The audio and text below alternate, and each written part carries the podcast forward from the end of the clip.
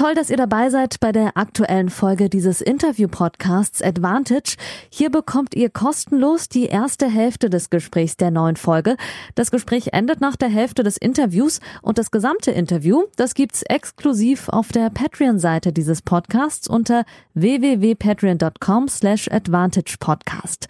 Und jetzt viel Spaß beim Hören.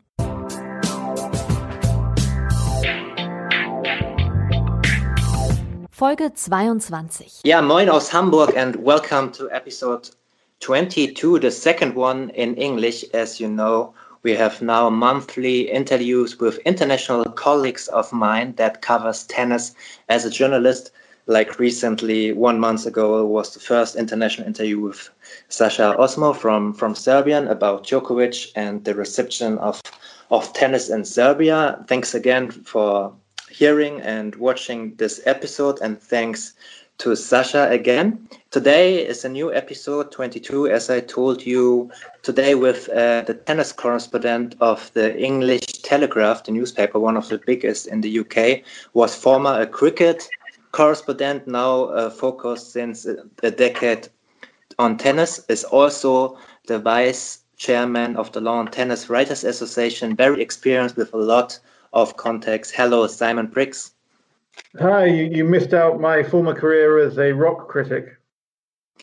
Good that you mentioned it because uh, my my my uh, yeah regular uh, listeners here they know I start interview always with a bit of a tricky, not as uh, serious questions. And as I know you uh, well as a good colleague, I'm, I appreciate your help. I'm a very young journalist and you took uh, care of mine and uh, the listeners and our readers know we also published um, pieces together mainly about doping.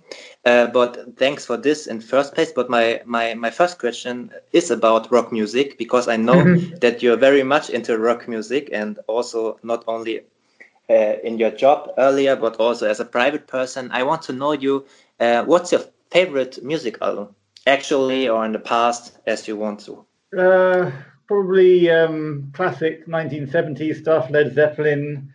Um, in my opinion, the greatest album ever recorded is um, Exile on Main Street by the Rolling Stones. Um, I, I, do have a one story I should tell. When I was a, a rock journalist in the 90s, there was something here called Britpop.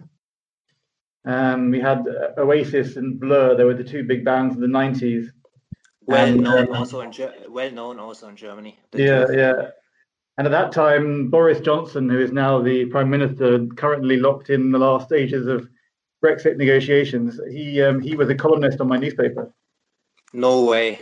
And he um, he rang me up one day because he wanted to talk to me about Oasis and Blur, and he said, uh, "Simon, I, I just don't think that, that they, they have any decent tunes." Uh, actually, I think he was talking about Oasis specifically, and um, I said, "Well, I think they, you know, the tunes are okay. It's that they're not very original." And he said, "I, I don't believe you. I bet you can't remember the tune of Wonderwall." And I said, "Oh, I can." he said, "Well, if you can, then sing it to me." Which was quite embarrassing because at the time I was actually at work in the um, cricket magazine um, where I worked during the day, and I would do the rock mag- the rock reviews at night. Understand. right. With my my puzzled cricket colleagues around me, I tried to warble down the phone to Boris Johnson. I think maybe he just wanted to embarrass me anyway, but um, it didn't make any difference because he still wrote the same piece he was going to write anyway about how they all sounded the same and didn't have any decent tunes. Uh, but that was, that was my uh, that was my, my my highlight of my rock rock writing career. Unbelievable. It, I, I do, do you have still contact to the prime minister? No. no, no. I mean, he was a, he, he was a journalist. This is one of the problems um, that we have in the UK that we are run by a couple of journalists in Boris Johnson and, and, and the second person, um, probably the second most important person in the Conservative Party, Michael Gove. I mean, he at least was a news reporter, so he was a little less flaky than Boris, who was a columnist. But you know, the, the, it's as if we're governed by essay crisis because they're constantly, you know, bumping up against every deadline because they're journalists. You know, that's what we do. Unbelievable story to the start of this episode. Uh, we are a tennis podcast, so we will mainly talk about tennis. But this was a very good, good start. Uh, as with every guest, um, I will announce um, the social accounts of Simon Briggs. You can find him mainly on Twitter um, at Simon Briggs. Simon S I M O N B R no no G G S. Uh, though you're missing the R, there was already a Simon Briggs, so it has to be at Simon R for Robert Briggs. For my ah, middle initial. perfect, but but you will find him, I guess, because he has um, more than uh, eleven thousand followers. Uh, uh, not only into the tennis bubble, very famous and very good journalist. Um, I also have social accounts. You can find this podcast mainly at Instagram um, Advantage Podcast and on Twitter, Advantage Pod. And uh, you know, you can support this podcast on Patreon. Um, we have 35 supporters. You can support the podcast with five euros each month and get a new episode every week and special episodes like this in English one time each month you can get for one euro a month. Thank you for your support. Um, we want to talk about your life as a journalist, obviously. Um, we want also to talk later on a bit about the lawsuit between German player Alexander Zverev and his former manager, which apparently started today in London and we want to talk a bit about the balance in tennis journalism between normal journalism and yeah a bit more deeper topics and the problems that British tennis has got in 2020. Simon, as you know me, I did my research. I find a YouTube video from Wimbledon 2018 where you were interviewed a bit, uh, I think, with a guy from uh, the Canada Federation. I didn't know if it, if this is correct, but Tom in this interview, yeah. Yeah, in this interview, you mentioned that your first Wimbledon as a fan, not as a journalist, was probably 1992. Do you remember still what you said two years ago? Well, yeah, remember, remember the match anyway. I'm not sure I've ever looked it up, but it was uh, Forget against Courier uh, on the old court two, I think. Um, I mean, the whole of, of, Wimbledon has been rebuilt since I came then. I wasn't a regular tennis visitor. I was more of a cricket man in those days. Um, but uh, I remember being on the on the top of the next door court and looking over the top to watch Forget beating Courier in, in what was a brilliant match. And Forget was a a, a really elegant serve volleyer, and, and Courier, as you remember, was more of a sort of Neanderthal. You know, he kind of smacked it um, mm. it's, it's, a somewhat ugly backhand, but uh, you know, pretty intense player, and and so different. You know, now I sort of see see him as a as a commentator with a, almost a kind of a thespian delivery and a fantastic vocabulary and a you know really cerebral guy, and uh, it's so different to the image that he used to present with that baseball cap down over his his head, sort of you know, with his big shoulders and his kind of grunting. Yeah, totally agree. It's it's, it's funny how how, dif- how different it is sometimes between your style of tennis and your your acting in life. Uh, some players are very similar to that, and some people are quite quite different. Um, if when you say you were more into cricket back then uh, as a young man, um, what was your access uh, to tennis, and how did you land it up in Wimbledon? Well, uh, I kind of got sacked from cricket really from, for being a bit rubbish at news reporting. I mean, the paper didn't get rid of me, but they put me in a floating role for a year. Um, and then they gave the, the tennis, sorry, they, they gave the cricket job I was in to somebody who was a bit better on the ground getting stories. I was more of a scribbler in those days, didn't get many stories, had come up alongside old fashioned reporters who were really just ex-players or, or or funny writers, not people who were actually digging for, for, for real information on the ground. And I was very weak at that. So it was only after I got moved sideways um, that I began to look at what the person who replaced me was doing and began to learn a bit about how you did that. And now, you know, I, I take that side of the job very seriously, and it's sort of satisfying because I couldn't do it for years and years, and now I think you know I can get a few stories most years, and it, and it's there's no feeling, I guess, in this business quite as good as getting a decent story. You can write a, a, piece that you're proud of, but it's not as exciting as when you actually have information you can break for the first time. Understand. Um, you're actually from Oxford, and uh, I imagine you studied in Cambridge history. So, is this allowed? Because if you think as a German, Oxford and Cambridge with all the rivalries, what is a, uh, was it a bit difficult to study there as a as a native Oxford guy, or how can I imagine that as a German guy? well, the point was really I, I, could have probably applied to either, but I didn't want to stay in the same city for another three years. My parents both worked at Oxford University anyway, um, which you know that wasn't the problem. I just wanted a change of scene, um, and uh, yeah, it was uh, it was definitely my uh, sort of moment of becoming independent and um, in the best three years probably of my life, and and uh, met a lot of friends who I still have to this day. So it was uh, probably the right decision. But you weren't rowing, were you? I did row. I did row for one term. Uh, there was, and we we entered the novice race for people in their first term, and there were 73 boats entered, and we came 72nd, uh, and the 73rd boat sank. That's actually quite good. Well, it's better than coming. better than coming 51st. I always say it's a bit bit more memorable than coming 51st.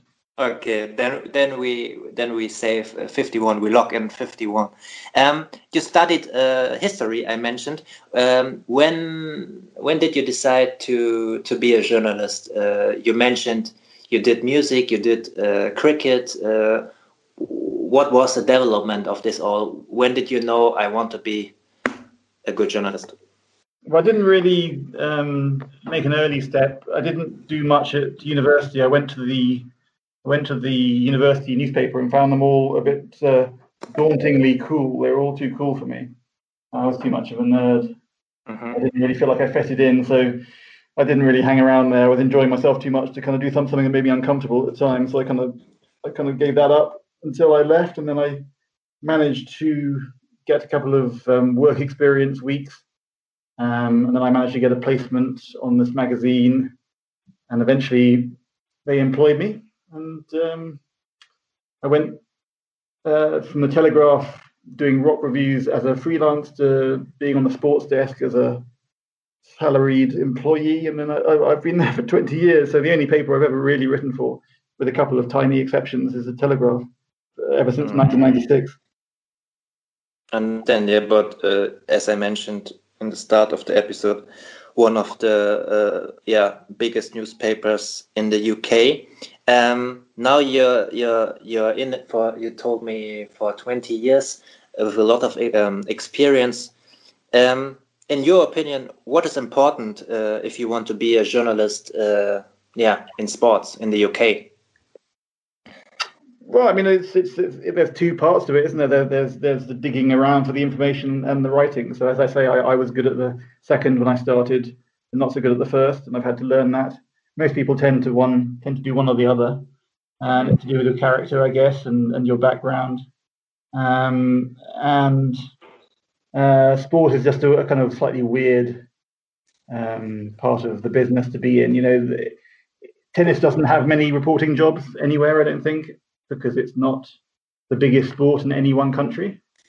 Uh, yeah, maybe yeah. in France, maybe the only place where they have maybe quite a few tennis writers, but even then, not that many. It's it's it's a niche sport. So if you want to become a tennis writer, you probably need to be a football writer or a cricket writer in the UK, or you know, do something else first. If you're in the states, do NFL or whatever, because those are big sports. And then, you know, once you've got a, a reputation, maybe you can find a way into tennis because it's a, it's a small field.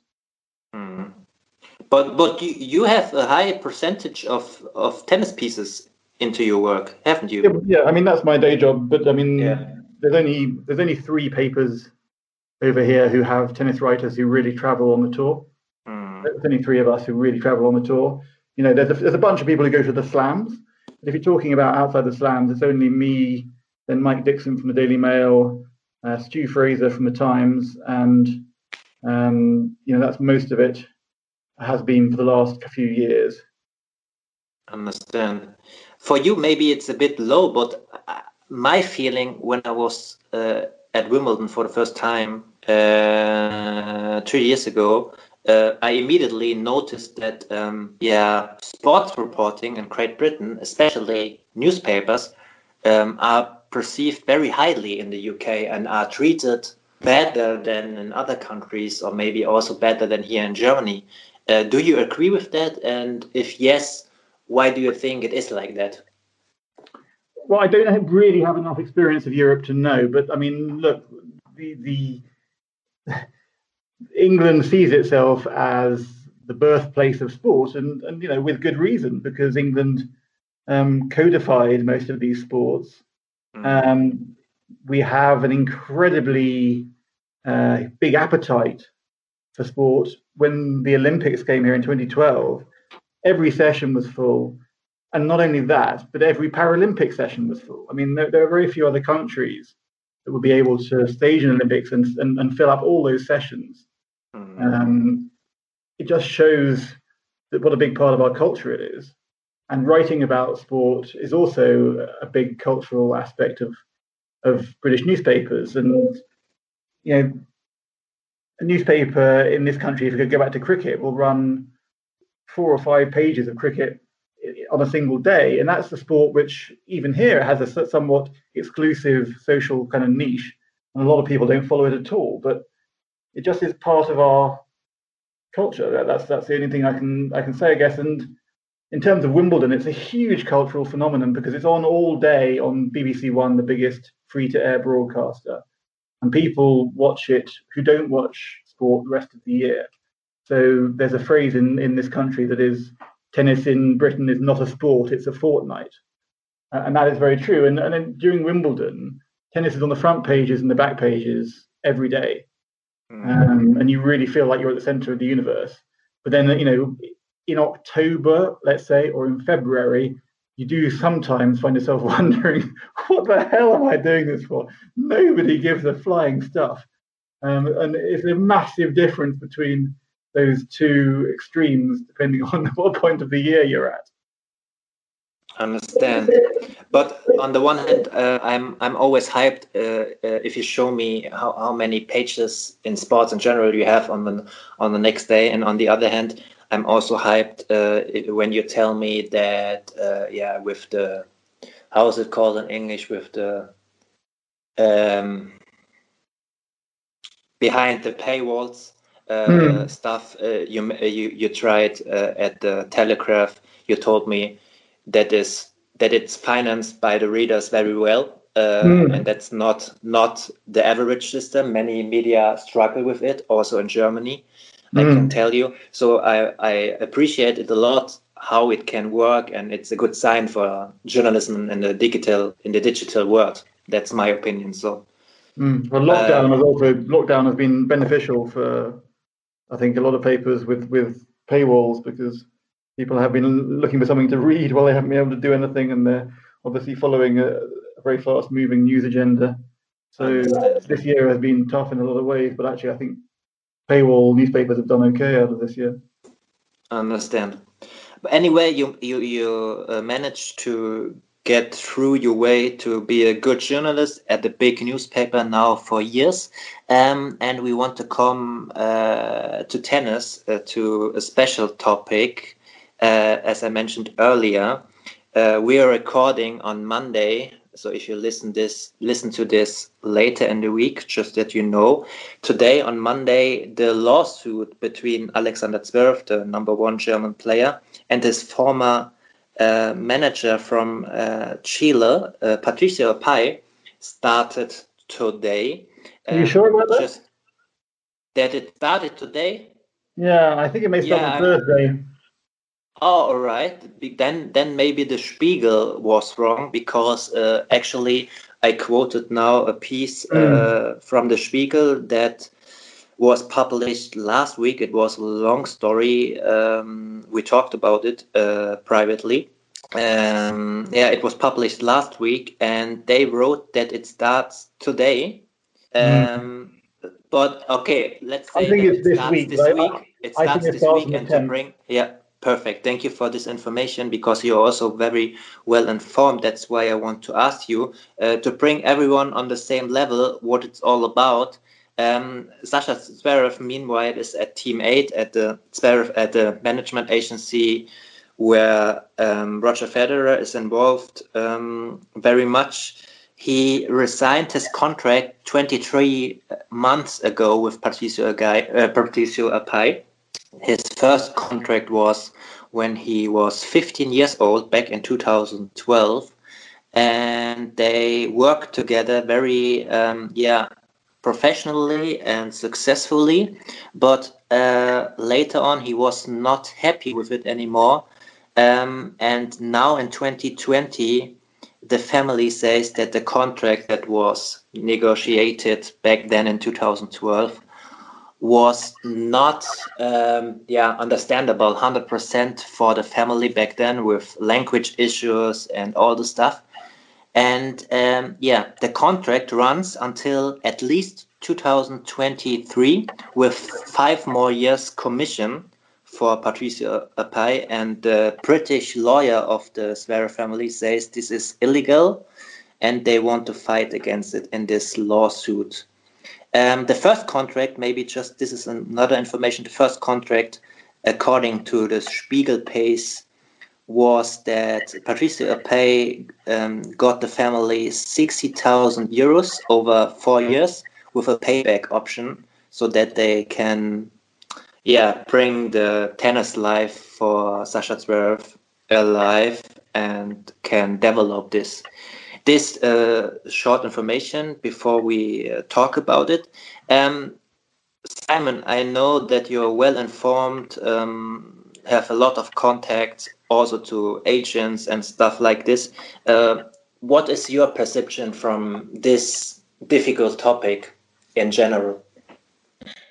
Well, I mean, it's a, it's a big case for the whole world of sports agents because if you sign a contract uh, as Zverev did, that runs from 2018 to 2023, and then you leave without really showing any kind of malfeasance or or bad conduct on the part of the agent that you've signed with, um, then if you can do that without having to pay any compensation, that would, that would make a lot of agents very nervous.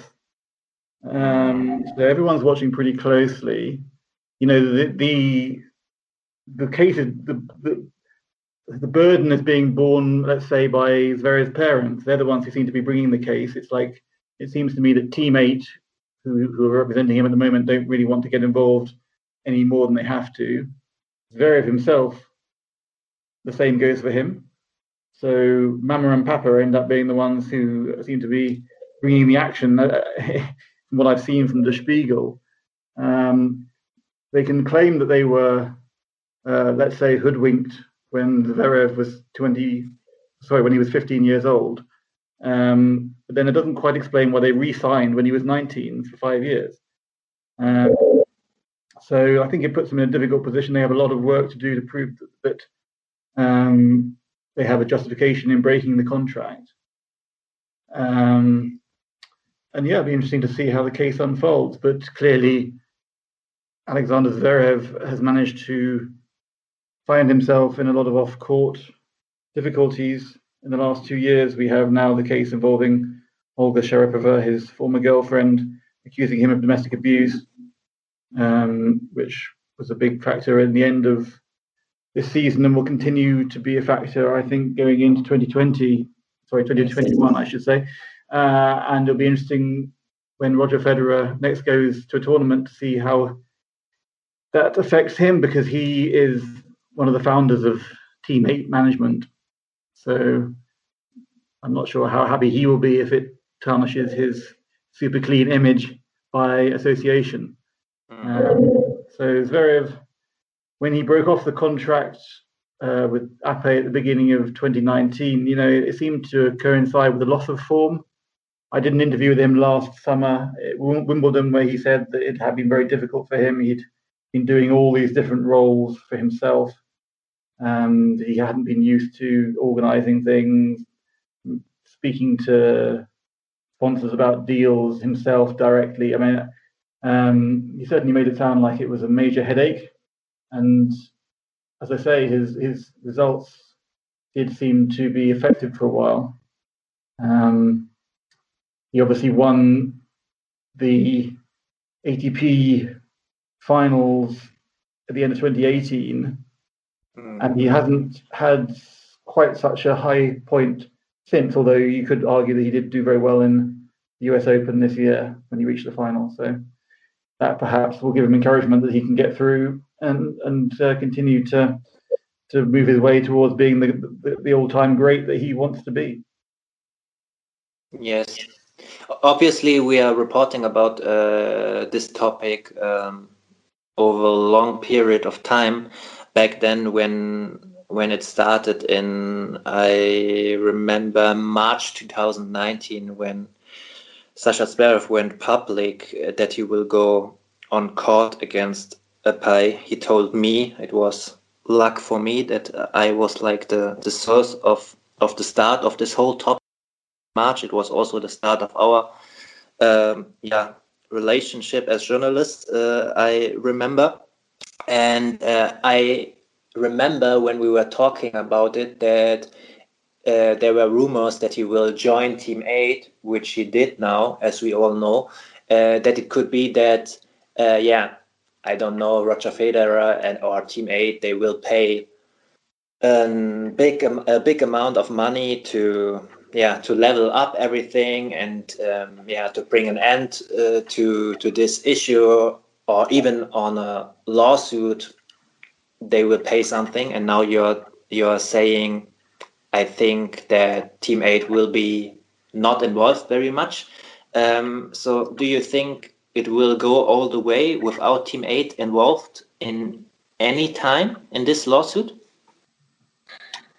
I don't know for sure, but I just think that the that the family are trying to um, make the case. You know, it's them who are saying that they had this contract in when he was 15 that was misleading or, or incomplete, or mm. they felt that they had been taken advantage of. I, I don't think they have a strong case from what I've seen yet, but maybe mm-hmm. there are things yet to come out.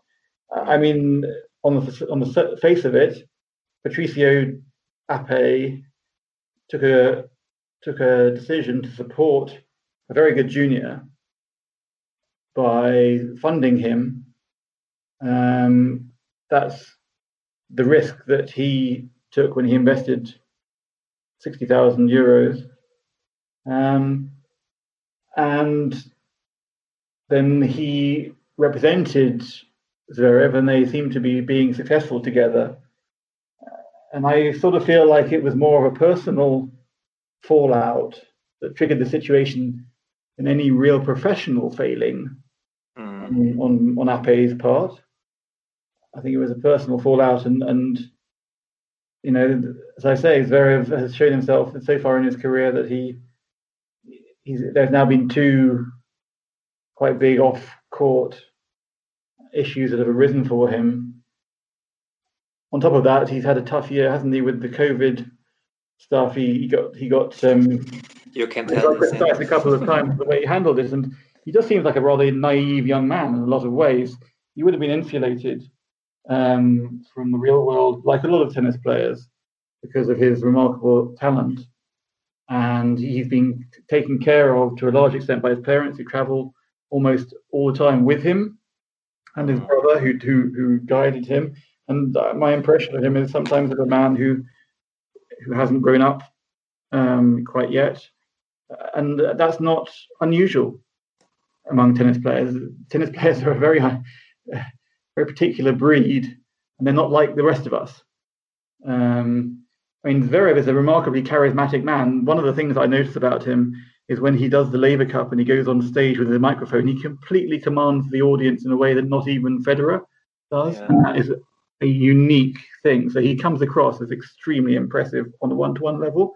But I think it's slightly is a, is a charisma that he has that disguises a naivety underneath.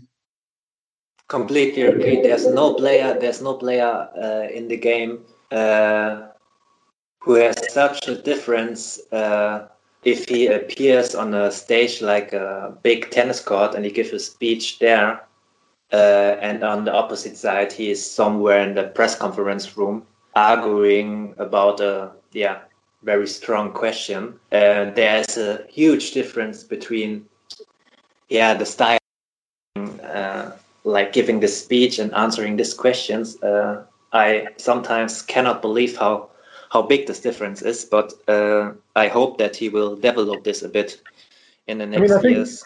In, in press conferences, I find him very quotable. A lot of the mm. time, he does address questions. Sometimes he probably addresses questions he shouldn't, and he often gives us a lot to write about. You know, in a way that naivety, somebody, naivety, naivety. Yeah, possibly in a way that somebody like maybe Medvedev, you know, Medvedev's quite a good talker, but mm-hmm. Zverev, he's quite easy to write about. There's often, I'm just talking as a selfish journalist here. You know, there's some players go through their careers and there's just nothing there to get hold of. Let me give you Marin Cilic. You know, won a won a major. There's just there was there was the, the, the doping ban he managed to to get for for um, yes. at one point in his career, but there, Back in 2013 it was. There, there, was so little with Marin Cilic to to kind of develop a character around. David Ferrer, you know, these are players who you, you grasp for something to introduce them to your readers, and, and you struggle. Now, Zverev never had that. You know, he, you know, he had lots going for him. In a bad way, he's now created a lot of storylines and ripples and, and anxieties around the game. Mm. Um, but he's eventful. He is he is a person to whom things happen and who makes things happen. Um, so he talks well most of the time. So as a reporter, he's he's actually quite good news in a in a perfectly selfish way for us. Uh, but I think he is somebody who falls into manholes when he's not looking. I understand. To end this topic, um, Patricio Apey is also well known in uh, Great Britain as he um, was the former agent of Andy Murray. Um, what's what's his perception in, in Great Britain? How is he seen in the tennis bubble? Let's say. Patricio, um, well, he's uh, he's a well-known agent who's worked with so many people. You know, Gabriela Sabatini, uh, going back a long way. Um, he's he's had so many clients. Uh, some people who've maybe been famous and drifted off the scene, like um, MaliVai Washington, who was a Wimbledon finalist. Um, mm-hmm. okay. Andy Murray um, was a big one, and uh, he was he was taken out of the picture by a guy called Simon Fuller, who used to manage the Spice Girls, who I used to I used to write rock reviews about. Um, and Simon Fuller came in and gave him the. He also he managed David Beckham at the time, and Simon Fuller gave him the full show business pitch and stole Murray away. But I, personally, I, I sometimes wonder, you know, if that was a good decision because uh, I think Patricio is a pretty pretty good agent overall, um, and I you know always find him good to deal with. Okay, let's let's see what the outcome will be of this lawsuit. Maybe they can agree silently on a payment or something like this, but this payment certainly will be not as small as uh, Alex Zverev maybe will hope for it. But what what impressed me most is that in this podcast already the Prime Minister appeared, the Spice Girls appeared, Oasis appeared, David Beckham appeared, and uh, the Verve. So very good, Simon. Your your your peak level is uh, on on fleet. Perfect. Um, uh, you know that uh, I like you very much because of your because I really uh, think that your reporting is very balanced between normal tennis reports, uh, often sport politics pieces, also doping, and yeah, you, you're you're writing about uh, what you think is good for your readers, what is actually actually happen in the sports world, which should be normal but isn't, in my opinion. Um, I want to talk with you about one example you published recently um, yeah, you already mentioned uh, the problems, the off-court problems Alexander Zverev had with the sexual harassment allegation um, his ex-ex-girlfriend brought up two months ago. Uh, you wrote about uh, Milos Raonic, the um, Canadian uh, former um, Wimbledon finalist, that he uh, continues to work with his agent who has also very much off-court problems. He left, I guess, the federation in the wake of also sexual harassment allegation. Can you bring a bit light into this? Uh, what is this all about? Oh yeah, that, that's the story of Amit Naor, who um, also worked with Andy Murray. In fact, he was put in as Andy Murray's contact man by Simon Fuller to handle day-to-day stuff like sort of exhibition fees and those sorts of things immediately after Andy Murray left um, left Patricio. there was a bizarre moment in 2011 at the Australian Open final when Naor, who you know has been a very effective agent in a lot of ways, he was representing both Murray and Djokovic, um, who then played each other in the final. Uh, and I think things weren't going terribly well between Murray and Naor at the time. Then they definitely went downhill after Naor came into the locker room celebrating with Djokovic after the victory, while Murray was sitting at the far end of the room in a kind of dejected state, uh, which I think that was the end probably the the straw that broke the camel's back in terms of that relationship. So more recently, um, Naor started working with Raonic in 2011.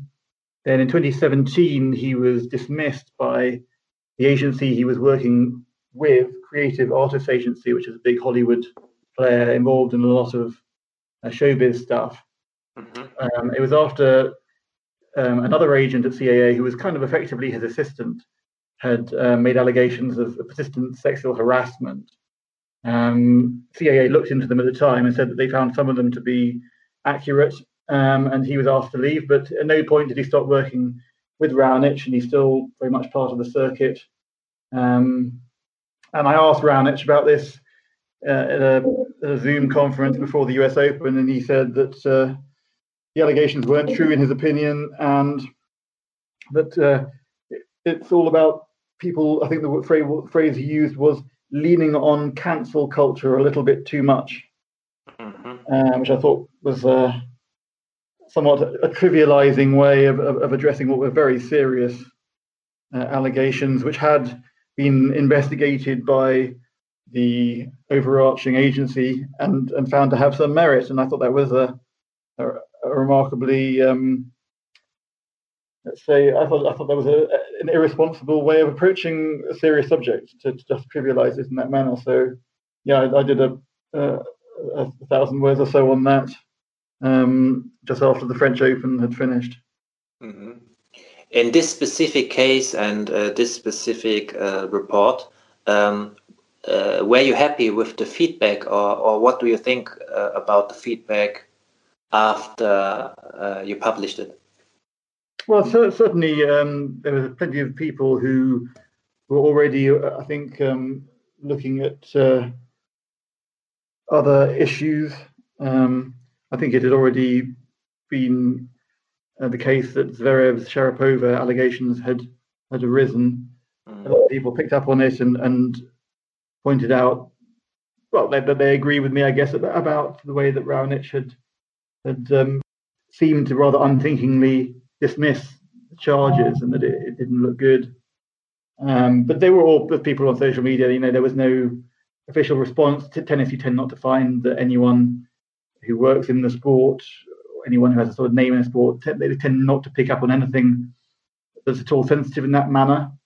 Um, you can write pieces that you know throw a, throw a questionable light on organisations, on individuals, and there'll be this deafening silence within the sport as you have seen with um, indeed with the Sharypova there Zverev allegations, which have only I think been pointed out within the sport by a couple of female players, Daria Gavrilova and um, Nicole Gibbs. So it's a sport which likes to present a pristine exterior, whereas underneath, you know, there's a lot of cans of worms. Use a proverb we like to use in the UK. A lot of cans of worms which uh, can be opened and um, the, the attitude of the sport as a whole tends to be to look away. But it's a difficult posi position uh, as a journalist, then, isn't it?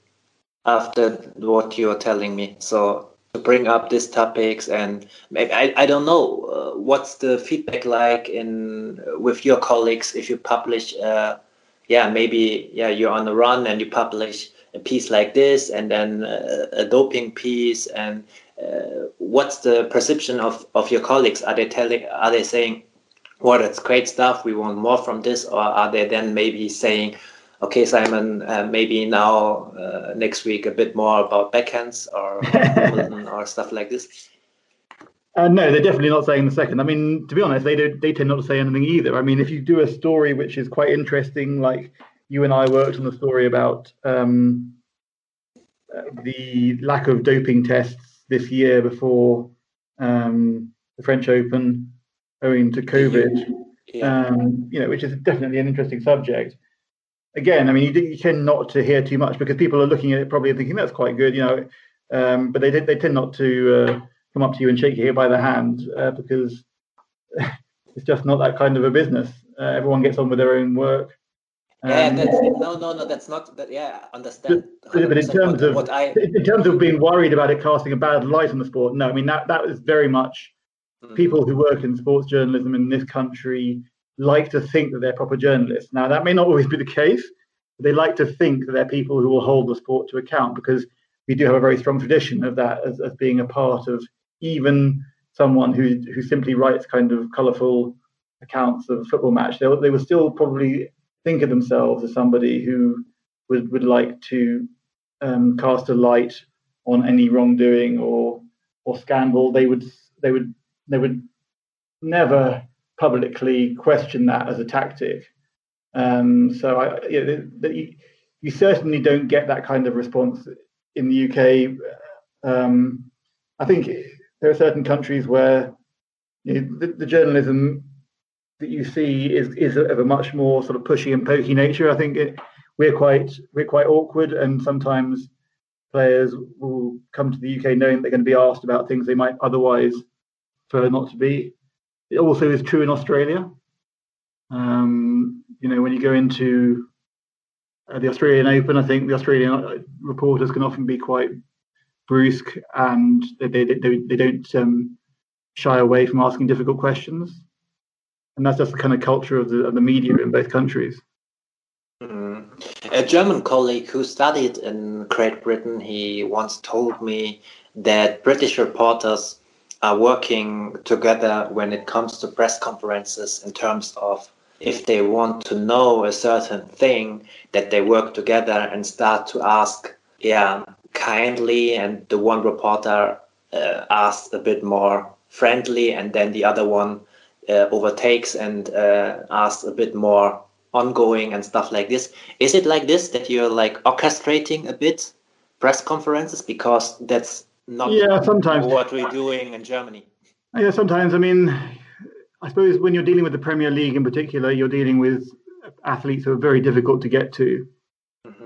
and the, the more the more that you have a problem in terms of access, the more you can be potentially shy of um, telling the truth. You can become a client journalist, and that's you know that does happen. It does happen here. I mean, I'm, I'm okay. I'm I'm sounding am, ambitious and kind of and and talking up the British press, but it, it definitely can happen over here. You see it sometimes with people who cover one club, particularly, um, that they would be worried about writing anything that might offend that club because it would lose them access to the players and the staff who they need to to run their daily stories. So that can happen for sure. Mm-hmm. And I guess you know we, I'm sure that we have maybe gone soft on Murray a few times over the years because Murray has always been our meal ticket. So even though I'm talking up the British media as being fearless and investigative, perhaps that's more likely to apply to people who, who aren't our daily bread and butter in terms of being overseas players. Perhaps that's the case. Yeah, obviously, it's it's difficult uh, if if you're a specific uh, writer in a specific sports and you have to deal with the same players week out, week in. Uh, yeah, it's it's difficult. Same for me with Alexander Zverev, for example, and his crucial year 2020. Nevertheless, you have to report about it. Um, you mentioned it already. Uh, we did a few doping reports together. Uh, for example, uh, this year at the Australian Open about former coaches with doping problems that uh, with former players with doping problems that work now uh, as coaches uh, on the pro tour to, um, together with uh, Edmund Willison, our dear colleague, and uh, the other piece you mentioned earlier. Um, I'm freelancing right now and I can take my time to do the research uh, if something is uh, until something is uh, finished. Um, it's not always good because it takes time and then I'm not earning much money. But for you, it's more difficult as you have to write on a daily basis. So, how do you manage it if you do long researches and pieces that take time um, yeah, to bring it in in your daily work. Das war der erste frei zugängliche Teil der neuen Folge. Die zweite Hälfte hört ihr exklusiv auf der Patreon-Seite www.patreon.com slash advantagepodcast. Dort könnt ihr mit einem kleinen monatlichen Beitrag dafür sorgen, dass es diese langen, unabhängigen Interviews ohne Werbung regelmäßig gibt und unterstützt zudem Yannicks unabhängige Arbeit als freier Journalist im Tennis-Doping- und Sportpolitikbereich.